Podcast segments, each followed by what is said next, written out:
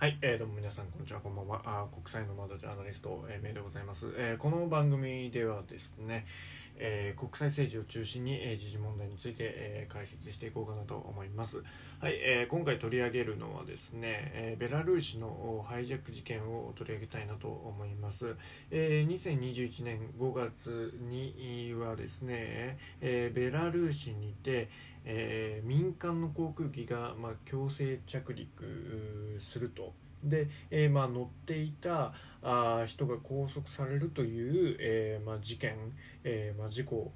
が発生しました。はい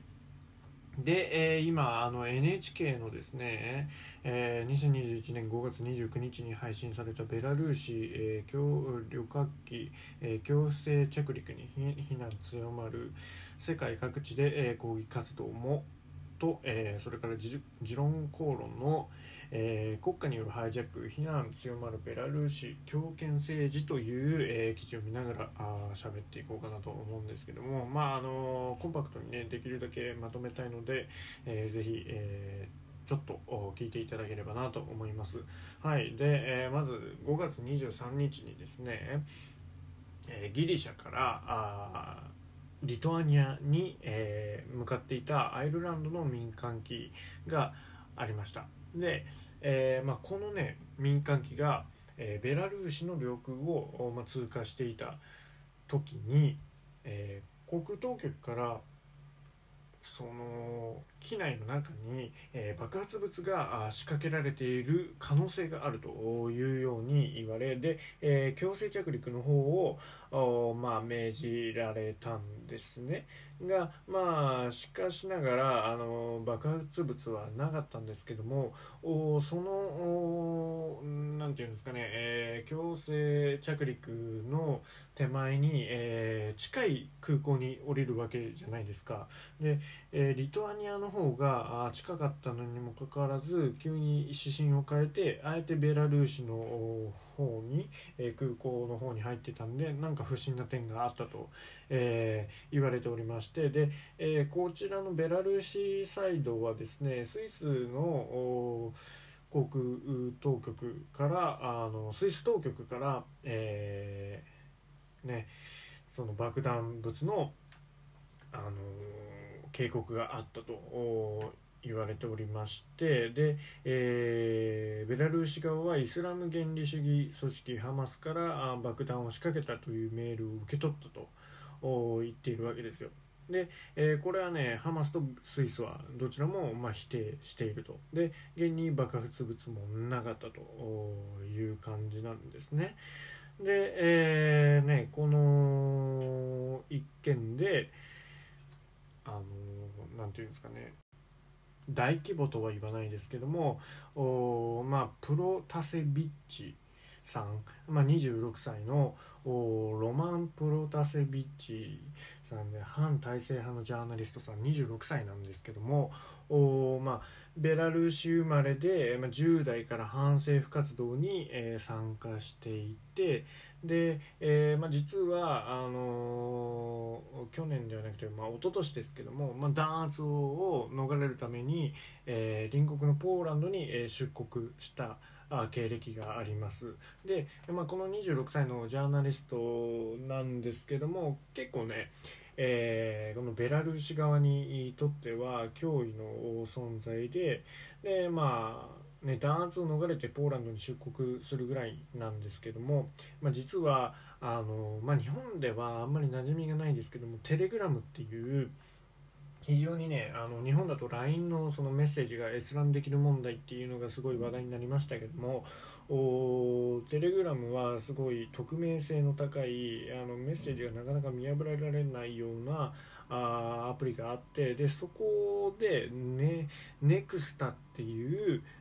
まあ、情報チャンネルを開設していたんですね。で、えー、反政権、えー、抗議の、まあ、行動の大きな原動力になっていたというまあ、背景がありましてで、えーまあ、大規模な暴動をね、え、組織していたという理由でね、えーまあ、国際指名手配、えー、指名手配されるわけですよ、うんまあ、厄介な政敵になったからね。うん、でまあこのルカシェンコ政権、まあ、ベラルーシの、まあ、大統領ですけども、まあ、反体制派に対しては厳しい弾圧をしていて、えー、まあ身柄の拘束などをしていたわけですけどもまあそれに加えて今回の拘束は、まあ、かなり焦っていることの表れですね。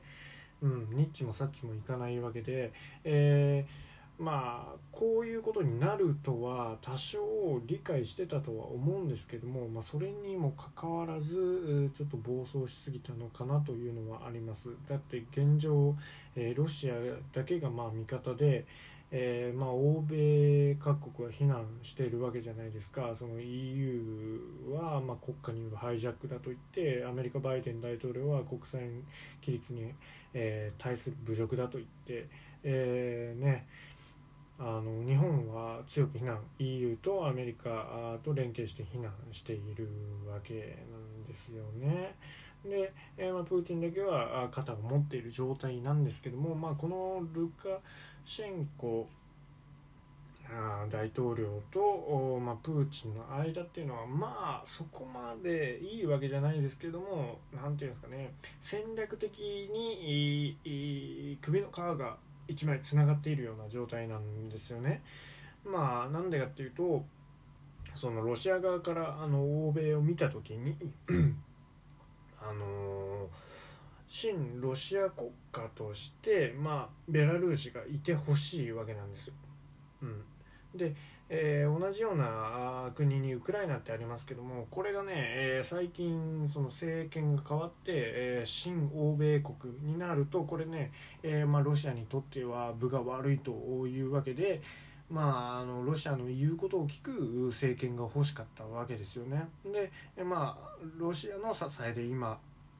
えー、首の皮がつながっている状態ですけどもそれでも、ね、前も取り上げましたけども何度もデモがあったと、ね、この大統領に対して不満を持つ人が多いだからいろんな手を使って、えー、政権を延命させないといけないと、うん、いう工作をしているわけですよ。うん、これも、あのそのうちの一つなんですね。はいというのが一連の流れです、まあ、結構長くなっちゃったんですけども。でこれがね非常にね許せないんですよね。なんでかというとこれで前例になってしまったらこの2021年にですよ前例になってしまったら、えー、気に入らない人があなんか上空を飛んでいるということがあればねそれを自国の領空に来た時に緊急着陸して身柄を拘束することができるわけですよ。まあ、ここであの具体的なあの国名は出しませんが、まあ、例えばね日本からあそうですね、えー、まあ A 国に行こうとしましょう A 国に。で A 国じゃないですよ A 国に行こうとしてで、えー、途中 B 国の上空を通過しますとなった時に B 国に対して嫌われてる人だったらあねえー、領空 B 国の領空入った時に緊急着陸させてで B 国で拘束っていうこともありえるわけですよ。ねえー、それがまあ日本人に対しても起こりうるしアジアでにアジアでも起こる可能性があるということでこれが前例になってしまったらかなり怖いことにはなるとは思いますね、うん、だから当然、えー、非難はされるべきだと思います。で、えー、この流れなんですけども、まあ、今後ね、うん。あのプーチン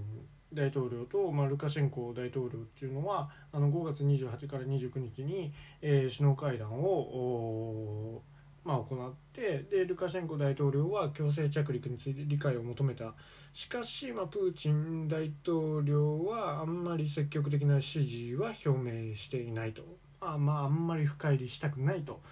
いうような姿勢は見見たんであの見せたんですけども。あのー、まあなんていうのかな。やっぱり首の皮でえー、つながってる状態ですね。うん、で、えー、もう一方のうん批判的なあ G7 とかはあの5月27日外相の共同声明を発表して前例のない行動であり、えー、報道の自由への攻撃に当たると。で非難を打ち出してで、まあ、6月の11から13には G7 のあの首脳会議がイギリスで行われる予定なんで、まあ、この問題について協議されるだろうと言われてます。で、え、6月16日にはあのこの番組でも絶対取り上げるだろう米ロ首脳会談がね、行われるわけでここでも必ず議題が出るわけですよ。うん、だからこのベラルーシ、まあ、ロシアの後ろ盾で、まあ、今持ってるようなもんですけども今後ね、えー、こうしたあの、まあ、民主主義国家を敵に回してどうなるのかっていうのは注目すべきところだと思います。はい。では、今回は短めですが、ここら辺にしておきましょう。また、あの、ご意見、ご感想等あれば、あの、ツイッターなど、えー、メールもお待ちしておりますので、ではまた。